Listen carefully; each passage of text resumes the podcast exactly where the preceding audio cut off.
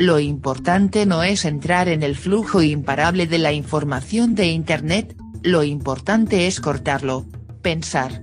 Esto puede ser una sacudida en un planeta que andaba zombie hacia el precipicio eh, de la desigualdad, el precipicio medioambiental, eh, y me parece que ahí eh, reside alguna posibilidad que no sé bien cómo se va a capitalizar.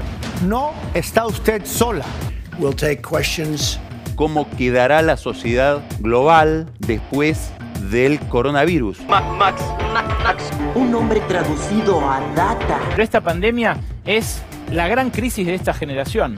El objetivo de nuestra purga de este año se esconde en su casa. En la historia de las epidemias cambiaron los sistemas de creencia de la sociedad. Obedece.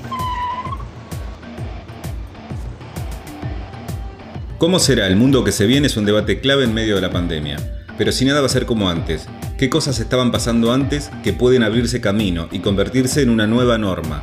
No buscamos predicciones, buscamos reflexiones. Hablamos con Esteban Magnani, licenciado en Ciencias de la Comunicación, docente universitario, investigador, escritor y periodista, especialista en las relaciones entre tecnología y cultura. Entre varios libros publicó en 2014 Tensión en la Red, Libertad y Control en la Era Digital y en 2019 La Jaula del Confort, Big Data, Negocios, Sociedad y Neurociencia. Con una pregunta muy actual, ¿quién toma tus decisiones? El libro también está disponible para descarga gratuita. Me preguntás si, si hay cambios de hábito en cuanto al uso de Internet por el confinamiento, lo que está aumentando es la tendencia a digitalizar un montón de actividades que ya se venían digitalizando previamente. Vínculos sociales, consumos artísticos, educación. Ese modelo digital que ya estaba en funcionamiento ahora se amplifica y permite el monitoreo mucho, mucho más intensivo aún de lo que ya era, que ya era muy intensivo, sobre la conducta de las poblaciones. In this world, we're all so caught up in our own heads. It's easy to lose sight of what's real.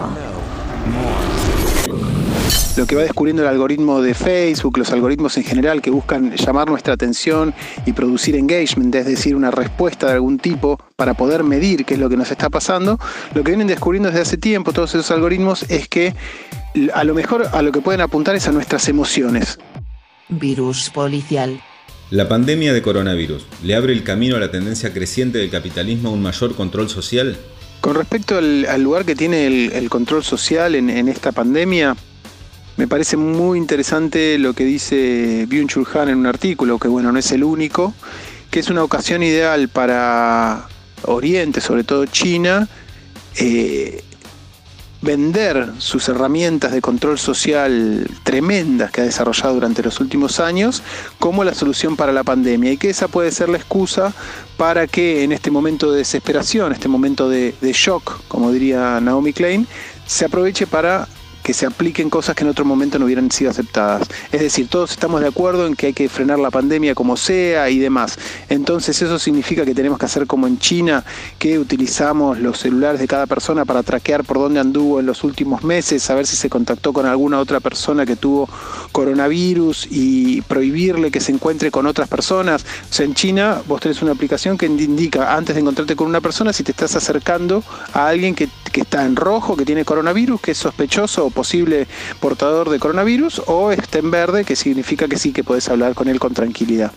Bueno, todo eso implica un para poder hacer eso necesitas un monitoreo y un control social y unas herramientas súper poderosas que obviamente no desarrollaste en este momento. Si eso es lo que se impone eh, porque bueno, es una situación de extrema necesidad, ¿no? Los momentos de crisis en los cuales se puede imponer este tipo de políticas, bueno, eh, sería realmente, realmente grave, porque ya el problema, una vez que no está el coronavirus, es que todas esas herramientas siguen disponibles para un control social eh, espantoso.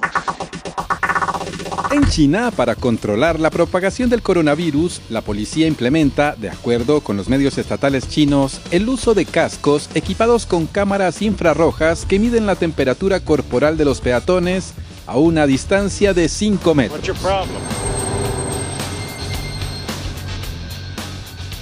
En este momento no hay lugar para los libres pensadores y mucho menos para aquellos que crean que esta cuarentena es un concurso de creativo. Es posible que en el futuro el Estado controle también la temperatura corporal, el peso, el nivel de azúcar en la sangre, etc. En España y en el Reino Unido ya se pidió a las telefónicas listados de a dónde estuvieron las personas que tienen coronavirus como para poder cruzar esos datos y saber con quiénes se pueden haber llegado a encontrar para seguir monitoreando y detectar los casos. ¿Es válido?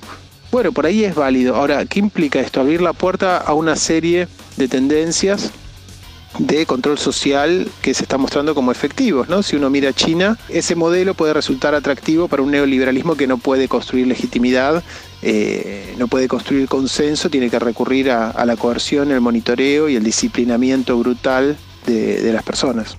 El día después de mañana. ¿Cómo la definirías y qué tendencias ves en esta situación? Claramente estamos en un, en un momento de crisis. Históricamente las crisis, como decía antes, han sido momentos ideales para, para, empujar políticas que en otros momentos no hubieran pasado, no, no, no, habrían sido aceptados por, por, la sociedad. La experiencia indica, qué sé yo, de las torres gemelas, eh, o un tsunami, o, o distintos eh, sucesos así de, de, mucho peso, han servido para limpiar las resistencias y avanzar con políticas que en otro momento no, no se habrían podido aplicar. Lo que sí podría ocurrir ahora, que de hecho creo que está ocurriendo, por ejemplo, es una reválida del rol del Estado. Eso sí es interesante, una relegitimación de la importancia del Estado para garantizar políticas que nos atañen a todos, en este caso de salud. Eh, los países más neoliberales o que más han sufrido el neoliberalismo, sobre todo en sus sectores de salud, son los que más están sufriendo la pandemia y, e incluso países como Estados Unidos con un sistema de salud público prácticamente inexistente, no tiene manera de confrontar este tipo de crisis. Es un, es un desastre realmente. Eh, en ese sentido creo que puede ser interesante para los movimientos sociales eh, aprovechar esa certidumbre, aprovechar el germen de este nuevo tipo de lazo social que se puede establecer entre comunidades y demás, aunque la amenaza también es el miedo con, la desesperación de algunos que en su ansiedad ven al otro como un enemigo y un potencial competidor por los recursos escasos. Todos los servicios de emergencias quedarán suspendidos. El gobierno les da las gracias por su participación. Esta es tu última oportunidad. Después ya no podrás echarte atrás. What sort of world are we in? Because if it's this bad now, what's it going to be like for you in 30 years' time, 10 years, 5 years? What's it going to be like? No hay cuarentena de ideas. ¿Solo queda la distopía o es posible imaginar un mundo que supere los desastres del capitalismo? En resumen, es un momento de, mucha incertidumbre, no se sabe qué es lo que va a pasar mañana, eh, lo que va a pasar la semana que viene, con un país paralizado, con un medio ambiente que respira nuevamente, parece estar disfrutando de un, pequeño descanso. Me cuesta imaginarme un cambio de paradigma lo suficientemente amplio como para que implique realmente un, cambio en el curso de este Titanic eh, planetario en el que estamos, ¿no?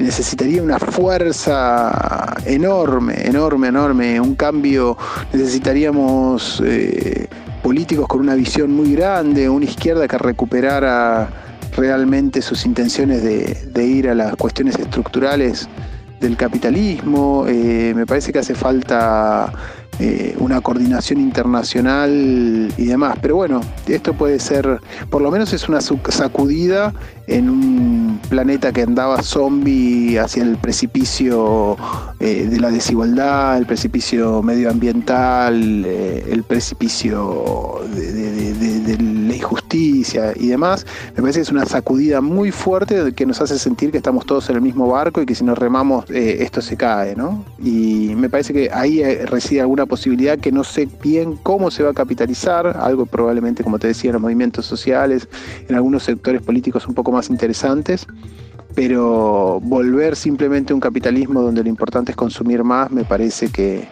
y que algunos no lo van a poder hacer, obviamente no, no conduce a nada. Transmite para todo el mundo.